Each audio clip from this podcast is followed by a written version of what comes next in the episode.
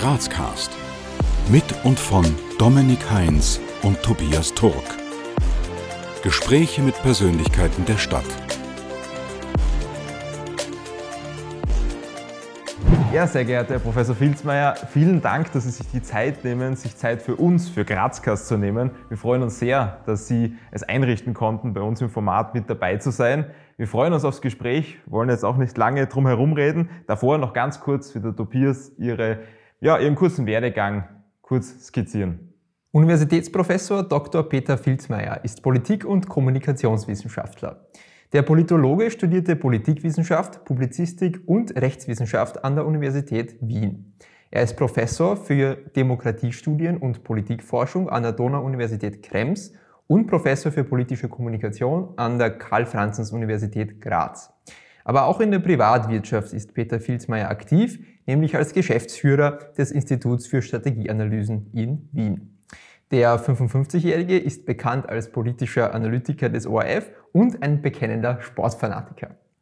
Sehr geehrter Herr Professor Filzmeier, wir als Videopodcast-Format Grazcast interviewen Persönlichkeiten mit Bezug zur Stadt Graz und haben diese Definition nun etwas ausgereizt, um auch Sie vor die Linse bzw. vor das Mikrofon zu bekommen. Ähm, wie wir jetzt gehört haben, sind Sie ja Professor an der KF-Uni in Graz, an der wir uns dankenswerterweise auch äh, gerade befinden. Ähm, also der Bezug ist auf jeden Fall gegeben.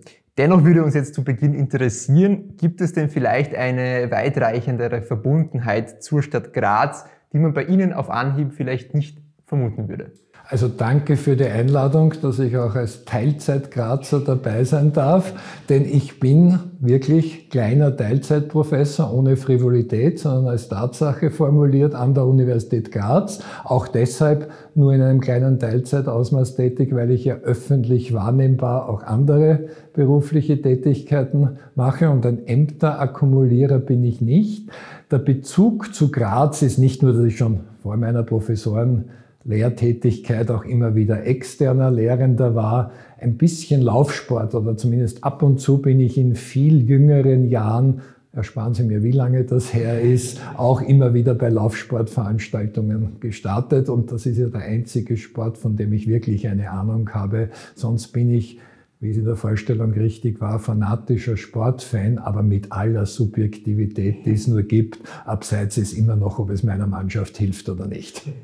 Jetzt stellen Sie sich vor, Sie sind jetzt in der Grazer Innenstadt unterwegs und angenommen, Sie finden jemanden, der Sie nicht kennt und Sie dann aber fragt, wer Sie sind und was Sie machen. Was antworten Sie der Person in aller Kürze? Das hängt sehr davon ab, ob das ein Kind oder ein Erwachsener ist. Bei Erwachsenen hätte ich wahrscheinlich mehrere Antworten. Ich bin Wahlforscher und beschäftige mich damit, wer, warum, welche Partei wählt. Oder ich bin Politikwissenschaftler und da geht es um die kritische Analyse von Machtverhältnissen oder wenn es akademischer klingen soll, dann könnte ich sagen, Politikwissenschaft und damit auch ich in meinem Beruf beschäftigt sich mit dem Subsystem Politik, das allgemein verbindliche Entscheidungen trifft, die unser aller Zusammenleben regeln. Das Dilemma ist, und das habe ich mit meiner Tochter vor Jahrzehnten erlebt, als sie vier Jahre jung war, einem Kind kann man das so irgendwie nicht erklären.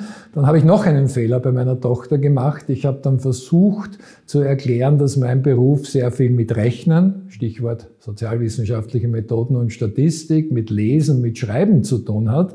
Nur das war für eine Vierjährige auch keine taugliche Erklärung, die all das noch nicht konnte mit vier. Und Sie hat das dann so zusammengefasst, Papi wieder bla bla machen, weil sie mich an der Universität und im Fernsehen reden gesehen hat. Wir kommen jetzt auch schon zur ersten von zwei ganz spontanen Entweder-Oder-Runden. Das heißt, einfach aus dem Bauch heraus antworten, äh, was Ihnen mehr zusagt. Auto, Öffis oder Fahrrad? Fahrrad, allerdings mit Mogelpackung, sprich es hat einen elektrischen Akku. Frühaufsteher oder Abendmensch? Weder noch. Schlossbergbahn oder Schlossberg-Treppe? Früher auf jeden Fall Treppe, aber jedes Jahr wird die Antwort weniger überzeugt. Und Punsch trinken am Hauptplatz der Christkindlmarkt oder Sonnenliegen in der Augartenbucht? Auf jeden Fall das Sonnenliegen, wenn es ein kleines Bier dazu gibt, auch gerne. Kasematten oder Dom im Berg? Dom im Berg. Und Nutella-Brot mit oder ohne Butter? Brr, also nichts gegen die Firma Nutella. Ich muss jetzt die Klagen von Nestle irgendwie abwarten, aber auch weder noch. Ja, in der Anmoderation haben wir ganz, ganz kurz Ihren Werdegang skizziert oder was Sie schon gemacht haben. Wie würden Sie aber Ihren Werdegang aus ganz persönlicher Sicht zusammenfassen? Ich hatte den Mut, aber auch das Glück und das Privileg, die Eltern haben es mir ermöglicht, letztlich das zu machen, wo ich das Gefühl hatte, es macht mir Spaß und was mich wirklich interessiert hat. Natürlich hat meine Mutter, ein Kind der Nachkriegsgeneration, mit dem klassischen 9-to-5-Denken, Bankangestellte, mich irgendwo bei Recht, also Juststudium, muss nicht beamtet sein, aber im sicheren Job bis zum Ende des Lebens gesehen. Notfalls hätte sie auch Betriebswirtschaft natürlich akzeptiert, aber Politikwissenschaft war ja eindeutig suspekt. Das ist ja auch eine junge Studienrichtung, die erst zwar schon im vorigen Jahrhundert, aber eher erst in den Enden des vorigen Jahrhunderts entstanden ist. Aber mich hat die Verfassungswirklichkeit dann immer mehr als die Verfassung interessiert. Ich habe mich getraut, Politikwissenschaft zu studieren hätte nicht gedacht, in diesem Feld jemals auch arbeiten zu können. Aber über ein paar Slalom und Umwege, also jeder hat seine Jugendzünden. Ich war mal sozusagen Beamter, öffentlich Bediensteter im Bildungsministerium und erst von dort habe ich die Kurve zur Universität gekratzt, dort mich zunächst sehr viel mit politischer Bildung beschäftigt und dann über den Schwerpunkt USA und dortige politische Kommunikation meinen Schwerpunkt Wahlforschung auch auf Österreich fokussiert entwickelt. So kurz war das nicht, aber ich bin auch nicht mehr der Jüngste. Wenn wir jetzt schon bei Ihrem Werdegang sind, was würden Sie sagen, auf welchen persönlichen Erfolg sind Sie am meisten stolz? Also beruflich fällt mir da gar nicht so viel ein. Natürlich als typischer Vater, der seine Tochter vergöttert, würde jeder Vater sagen, das ist das Beste, was ich jemals zusammengebracht habe in meinem Leben, mit vielleicht indirekten, aber sehr indirekten Berufsbezug. Ich habe mal als 17-Jähriger einen Literaturpreis bekommen für einen Text mit dem Titel Worte statt Waffen. Ob der Text wirklich so gut war, weiß ich nicht. Bei der Preisverleihung hat ihn ein Burgschauspieler vorgelesen und ihn viel besser gemacht, als er tatsächlich geschrieben war. Aber mit dem Inhalt und diesem Titel Worte statt Waffen kann ich mich immer noch identifizieren. Ja, und ansonsten privat im Laufsport, das habe ich schon angedeutet, das habe ich mal intensiv gemacht. Da ist man dann auf irgendeinen dritten Platz oder sogar mal Sieg, wenn die anderen wegbleiben, bei einem kleinen Volkslauf stolz. Ja, Sie sind ja ähm, in vielen, vielen verschiedenen Aktivitäten tätig und äh, da würde uns natürlich interessieren, wie sich denn Ihr typischer Arbeitsalltag so gestaltet. Also es gibt einen Fixpunkt, bevor ich zu den Es kommt drauf an Punkten komme. In der Früh, nach den üblichen privaten Tätigkeiten, die jeder im Bad in der Früh macht, beginnt fast oder wirklich jeder Tag mit äh, Medienmonitoring. Das war früher natürlich noch so, dass sich ziemlich viel Altpapier gesammelt hat in der Wohnung, den man dann mühsam wieder in die Altpapiercontainer schleppen musste. Mittlerweile ist das online am Handy oder Tablet, aber natürlich auch mit Morgenjournal auf Ö1 und oft dem Nachsehen von abendlichen Nachrichtensendungen, die mir dann doch zu spät waren, weil ich bin ja weder Morgen- noch Abendmensch. Das ist fast immer so, wenn es jetzt nicht der Aufbruch zu einer Reise ist, der noch früher stattfindet. Dann kommt es wirklich darauf an, am Tag unseres Gesprächs habe ich zum Beispiel Lehrveranstaltung. Meine Lehrveranstaltungen sind fast immer geblockt, also ein ganzer Halbtag oder sogar ein voller Tag.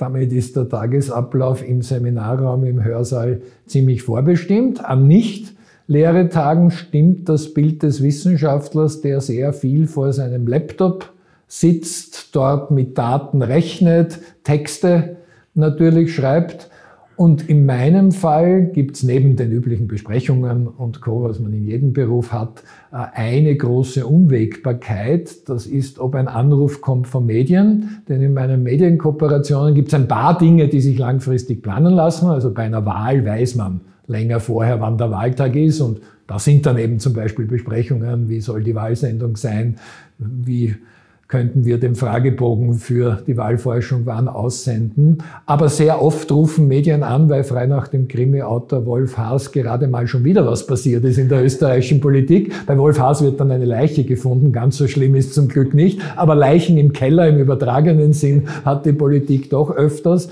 Und dann gerät das Gebilde meines Tagesablaufs schon ziemlich durcheinander, weil äh, Radiointerviews oder Zeitungsinterviews lassen sich ja am Handy beziehungsweise mit Zoom, Skype und Co. erledigen.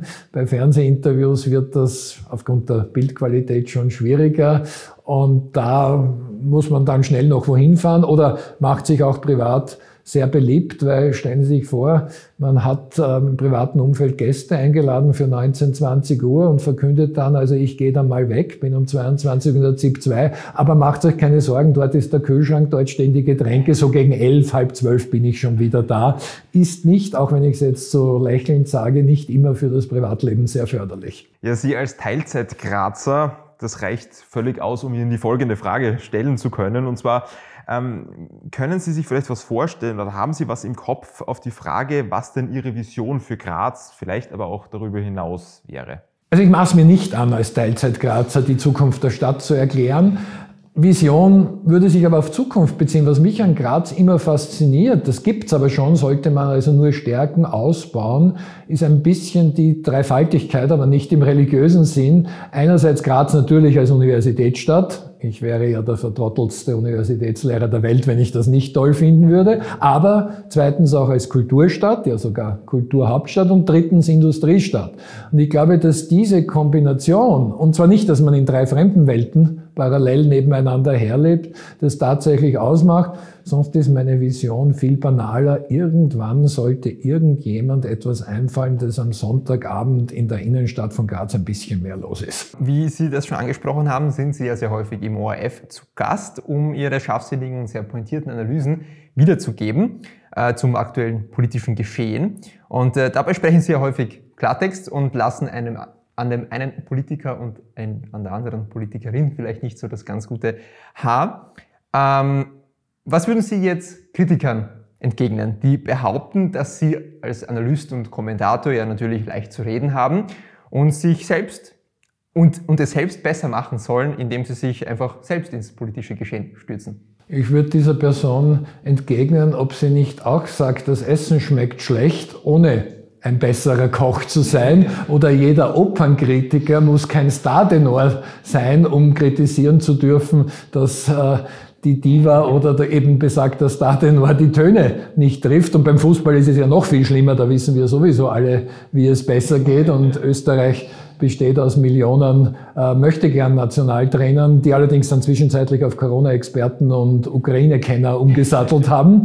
Also äh, das Wesen des Kritikers von außen ist Kompetenz im jeweiligen Themenbereich schon zu haben, aber nicht alles besser machen zu können. Da dürfte man auch keinen Sportler mehr, der ganz offensichtlich eingefädelt hat, im wörtlichen Sinn kritisieren. Ich kann auch nicht die Streifbesser runterfahren. Und es ist mein Job natürlich, den Finger auf wunde Punkte, quer durch alle Parteien, ganz egal welche Farbe, äh, zu legen weil die Jubelaussendungen, die machen die Parteisekretariate sowieso selber, also die dupliziere ich ganz sicher nicht. Und in der Wirtschaft könnte man natürlich nie sagen, wenn alle gleich unzufrieden sind, ist es gut, aber in meinem Job irgendwie dann schon. Also wenn alle Parteien gleich unglücklich sind über meine Analysen, weil ich eben den Finger auf wunde Punkte lege, dann passt es manchmal schon wieder irgendwie. War es für Sie denn jemals Thema, selber zu sagen, in die Politik zu gehen? Nein, äh, und zwar aus dem ehrlichen Grund, weil ich nicht glaube, das besonders gut zu können. Denn Politiker, Politikerin sehe ich als Beruf.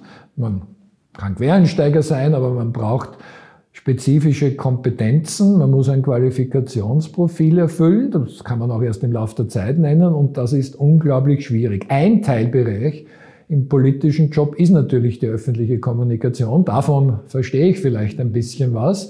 Aber es geht auch um Organisationsmanagementskompetenz nehmen wir bei mir naheliegendes Beispiel den Bildungsminister, nicht weil er mal Rektor an der Universität Graz war, das gilt für jeden Bildungsminister, der ist verantwortlich für ein Personal von weit über 100.000 Menschen. Ich leite mit Ach und Krach ein kleines Forschungsinstitut mit zehn Personen, aber es gibt so viele Lehrerinnen und Lehrer in Österreich und da ist der Bildungsminister in gewisser Hinsicht der oberste Chef. Man ist verantwortlich nicht nur im Bildungsministerium, in jedem Ministerium für ein Milliardenbudget mit der entsprechenden auch Verantwortung. Äh, und man scheitert fast an der Fachkompetenz. In der Wissenschaft kann ich Spezialist sein in einem relativ kleinen Fachgebiet, zum Beispiel politische Kommunikation.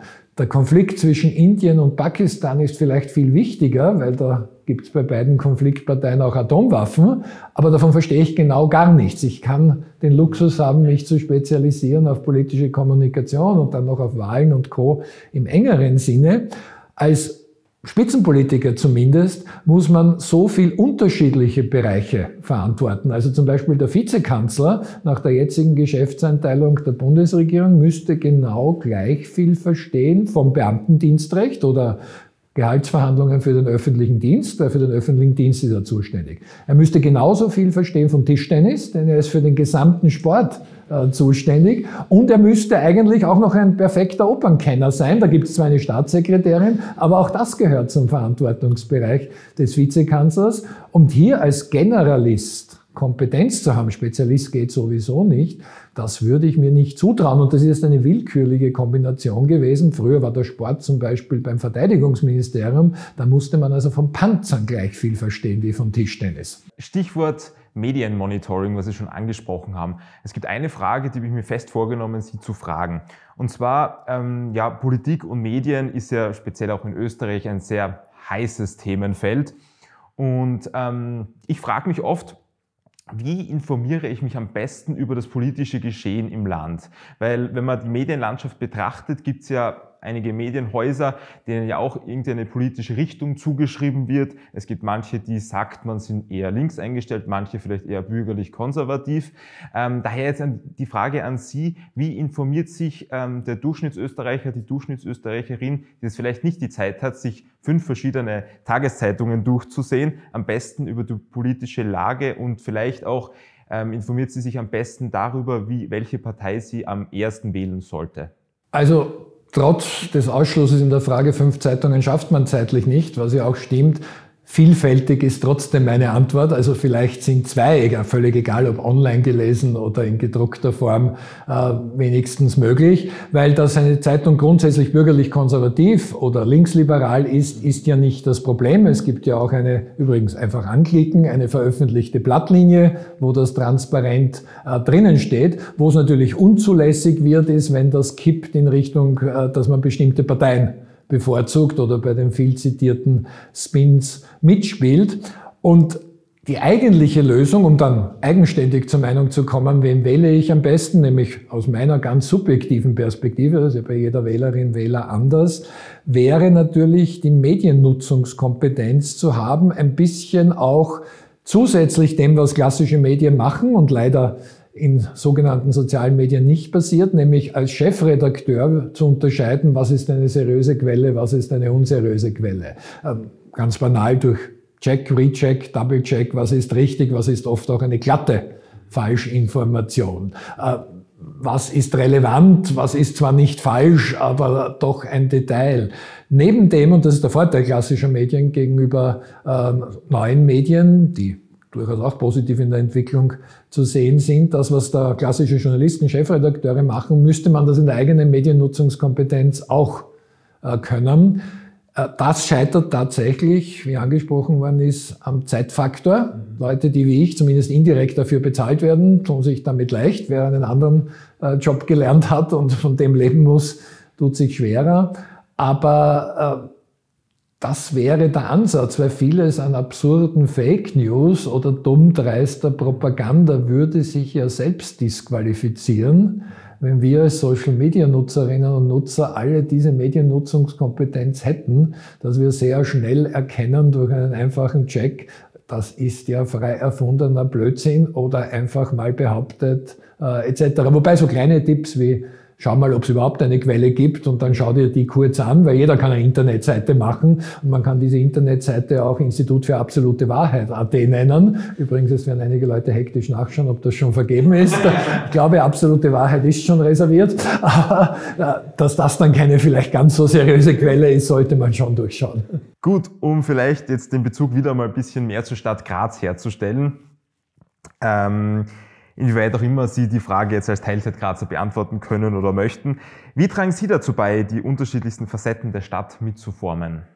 Also bei meiner Trias, Universitätsstadt, Kulturhauptstadt und Industriestadt, im ersten Teil viel. Also ich lehre und forsche an der Universität Graz, Aber worauf ich stolz bin, auch wenn die letzten Auftritte da schon ein bisschen länger zurückliegen, aber die Universität Graz hat im Rahmen der siebten Fakultät auch einen Schwerpunkt, sorry jetzt für den Anglizismus, Science to Public, also die Wissenschaft, die nicht im Elfenbeinturm bleiben soll, sondern sich an die breite Öffentlichkeit wendet. Da erinnere ich mich schon an Veranstaltungen, Wahlforschung in, mit zehn Minuten nur Zeit in einem Pub zu erklären. Äh, deshalb nur zehn Minuten, weil dann wird die nächste Runde bestellt. Also da kann man sich nicht akademisch ausbreiten. Oder ich war für ein vielleicht nicht mehr ganz so junges Publikum auch schon im Operncafé mit Wahlanalysen. Also das ist vielleicht da mein Beitrag. Bei der Kulturhauptstadt ist es ein mehr oder minder gelegentlicher Besucherstatus. Bei der Industriestadt, muss ich jetzt gestehen, fällt mir mein konstruktiver Beitrag nicht ein.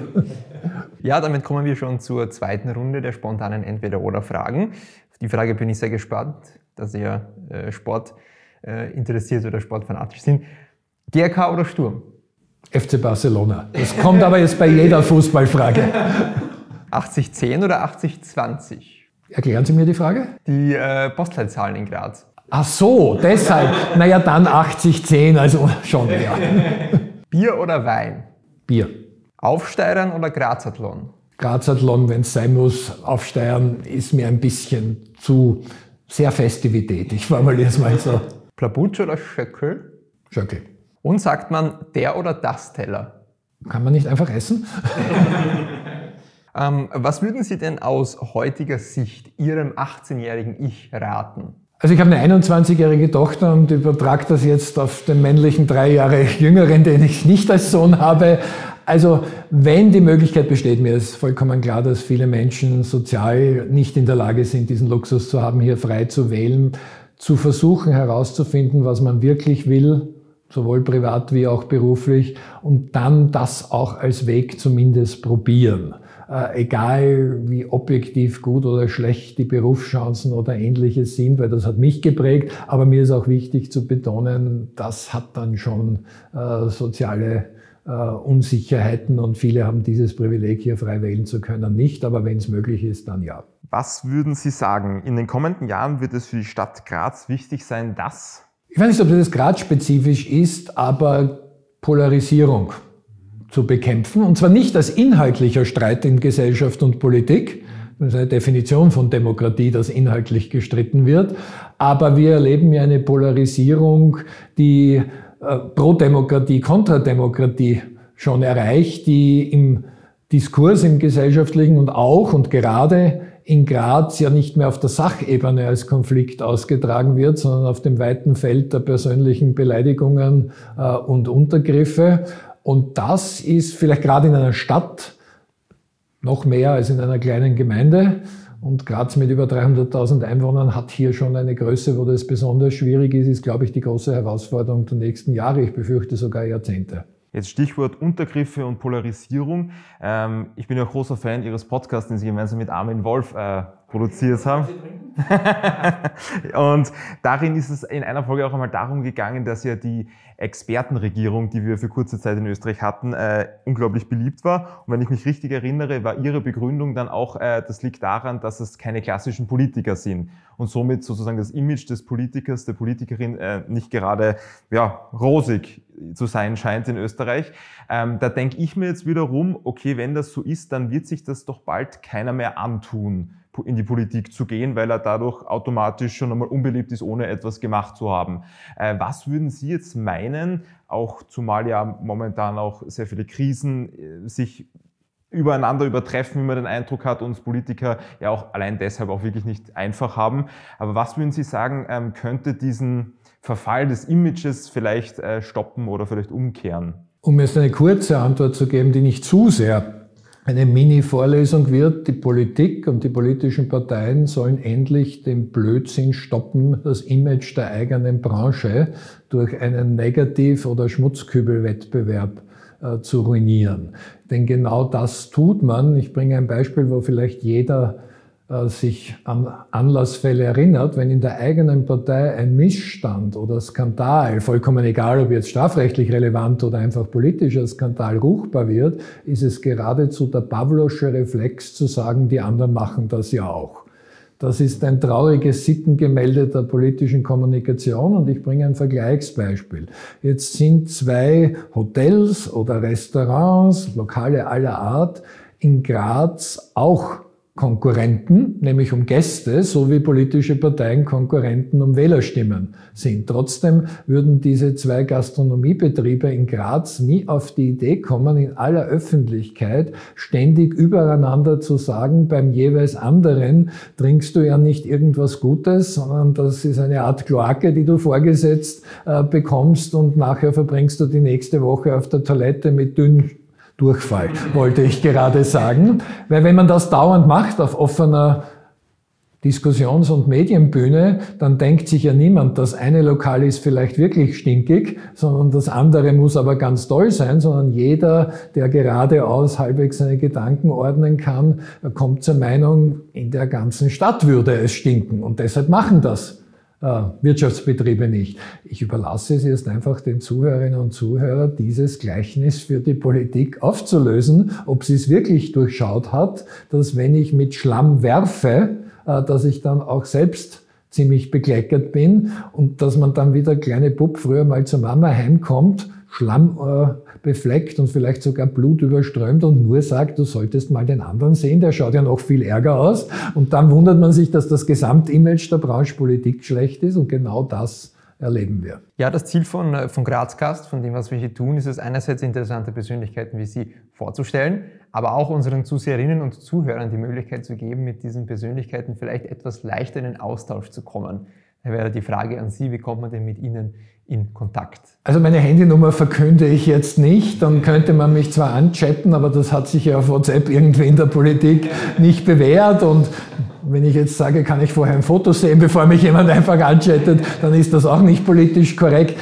Äh, was viele, glaube ich, unterschätzen, also grundsätzlich nicht bei Seminaren mit einer Anmeldeliste, aber sind Universitätslehrveranstaltungen öffentlich, jedenfalls an öffentlichen Universitäten wie der Karl Franzens Uni Graz. Und wenn da die Hemmschwelle zu groß ist, es gibt, zugegeben, ich bin in ganz Österreich unterwegs, aber immer wieder Veranstaltungen, Vorträge, Podien, wo Diskussionen stattfinden und in 90 bis 99,9 Prozent der Fälle, meistens zweiteres, sind die auch gratis, also kostenlos zugänglich. Ich hoffe nicht umsonst, wenn man dann hinkommt, dass man es so empfindet.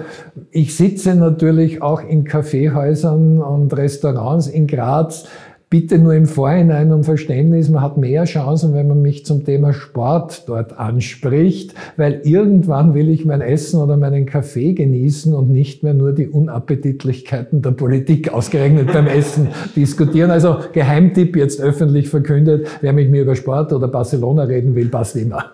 Zum Schluss hinschauen, gibt es vielleicht irgendeine Botschaft, die Sie unseren Zuhörern oder Zuseherinnen mit auf den Weg geben möchten? Demokratiebewusstsein.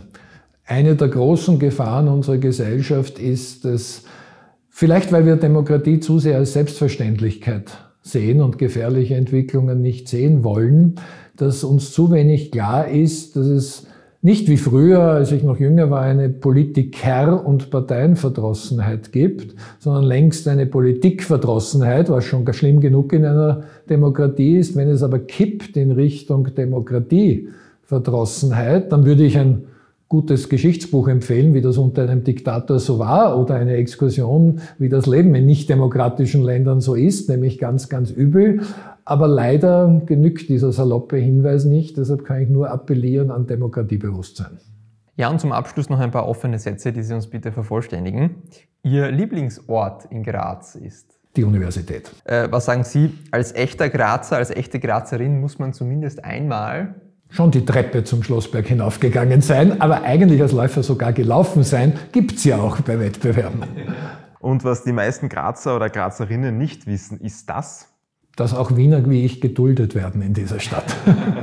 Und äh, Ihre letzte WhatsApp-Nachricht war? Nein, das wird mir jetzt zu privat. Da hat schon die Politik Ärger bekommen. Deshalb ist meine Antwort nein, einfach nein. Sehr geehrter Professor Filzmeier, wir sind am Ende. Vielen Dank, dass Sie sich die Zeit genommen haben, mit uns ein bisschen zu plaudern. Danke für die ganzen Einblicke und ja, wir hoffen auf ein Wiedersehen. Ich sage ganz herzlich Danke. Wir danken euch fürs Abonnieren, Kommentieren und Teilen. Bis zum nächsten Mal bei Grazcast.